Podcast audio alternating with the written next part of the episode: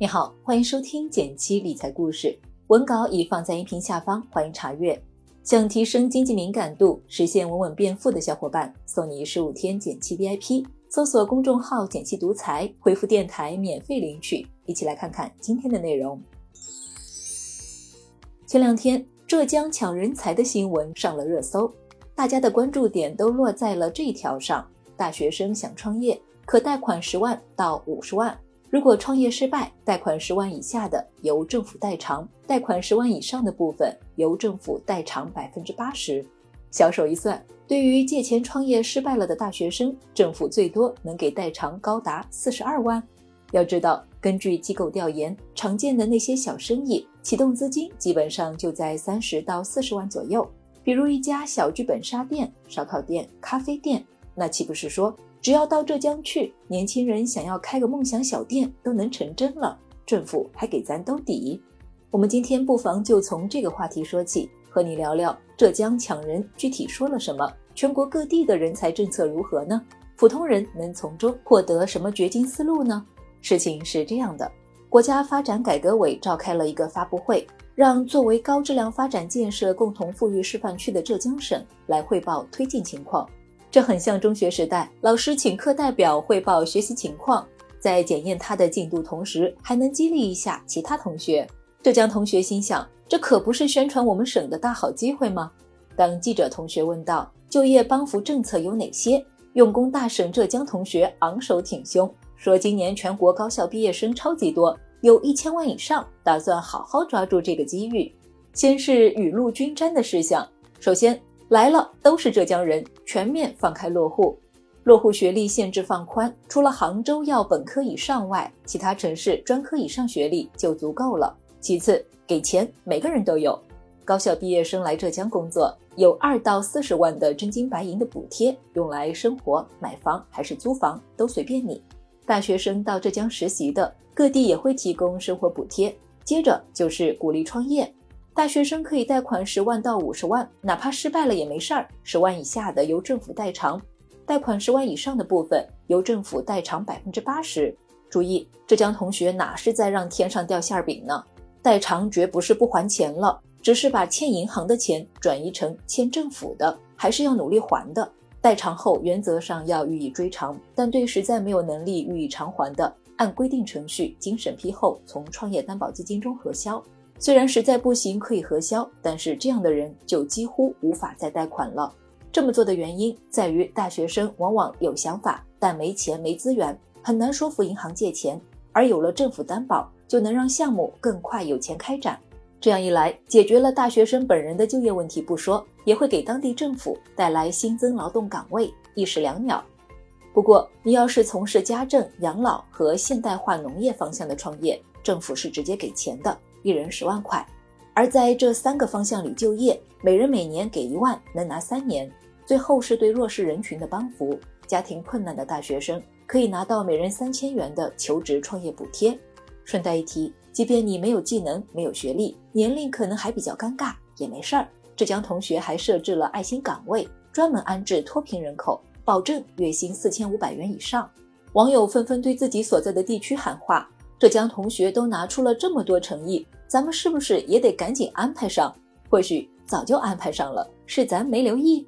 这里给大家一个数据：截至二零二一年四月底，我国共有地方性人才政策共计三千一百九十一条，还是非常可观的。如果从地域分布来看，也有些许规律，沿海地区明显多于内陆地区。人才政策不仅仅是针对刚毕业的大学生才有，更不仅仅只对外吸引人才。就像学校会为了促进学生好好学习，兜底差生跟上进度，努力吸引学生来本校。归根结底，政府出的人才政策也是想培养人才，保障贫困人群，吸引高级人才。仔细来看，人才政策可以分为四种：引进、培养、管理和考核。我把二零二一年颇具吸引力的政策找来拆了拆。发现能有较丰厚奖励的是具备这些特质的人才。第一，证书，比如成都市的技能补贴，只要是技能类职业资格证书都有奖。初级职业资格证是每人一千元，中级每人一千五百元，高级每人两千元。另外，如果有毅力又在这个领域工作，不妨加把力攀登最高峰。不少地方都对高级证书情有独钟，有一千五百元到三万元不等的奖励政策。比如在深圳有注册会计师证、执业药师证等资格，并在同一家公司做与职业资格对应岗位的工作满三年，奖励两万。第二，学历。虽然从浙江同学的全面放开落户政策来看，学历高低已经不是决定性的因素了，但是如果拥有本科以上的学历，选择范围某种程度上还是会广一些。比如浙江省的杭州市就依然保留了本科以上的落户要求。又比如，打工人在天津租房，累计发放不超过三十六个月，本科每人每月六百元，研究生每人每月八百元，而博士跨了一大步，每人每月两千元，最多能省七万多。第三，特定扶持行业，以往总是科研居多，而近几年政策也对服务业青睐有加，在老龄化、三胎政策等大背景下，家政、养老、托幼是政府想要大力发展的方向。浙江这次也提到了家政、养老以及现代化农业，这也不难理解。在我国农业为主的大基调下，智能化、标准化务农也是急需人才的方向。所以，不论你是想提升主业还是转行，想做副业还是创业，都可以多了解一下你喜欢的地区都有哪些人才政策，结合自己擅长的、喜欢的领域，考证、提升学历，或者往当地扶持方向发力，一定会找到属于你的致富方向。那么，如何找到自己地区的人才政策呢？这里也给你两个小方法。方法一：人社局查找。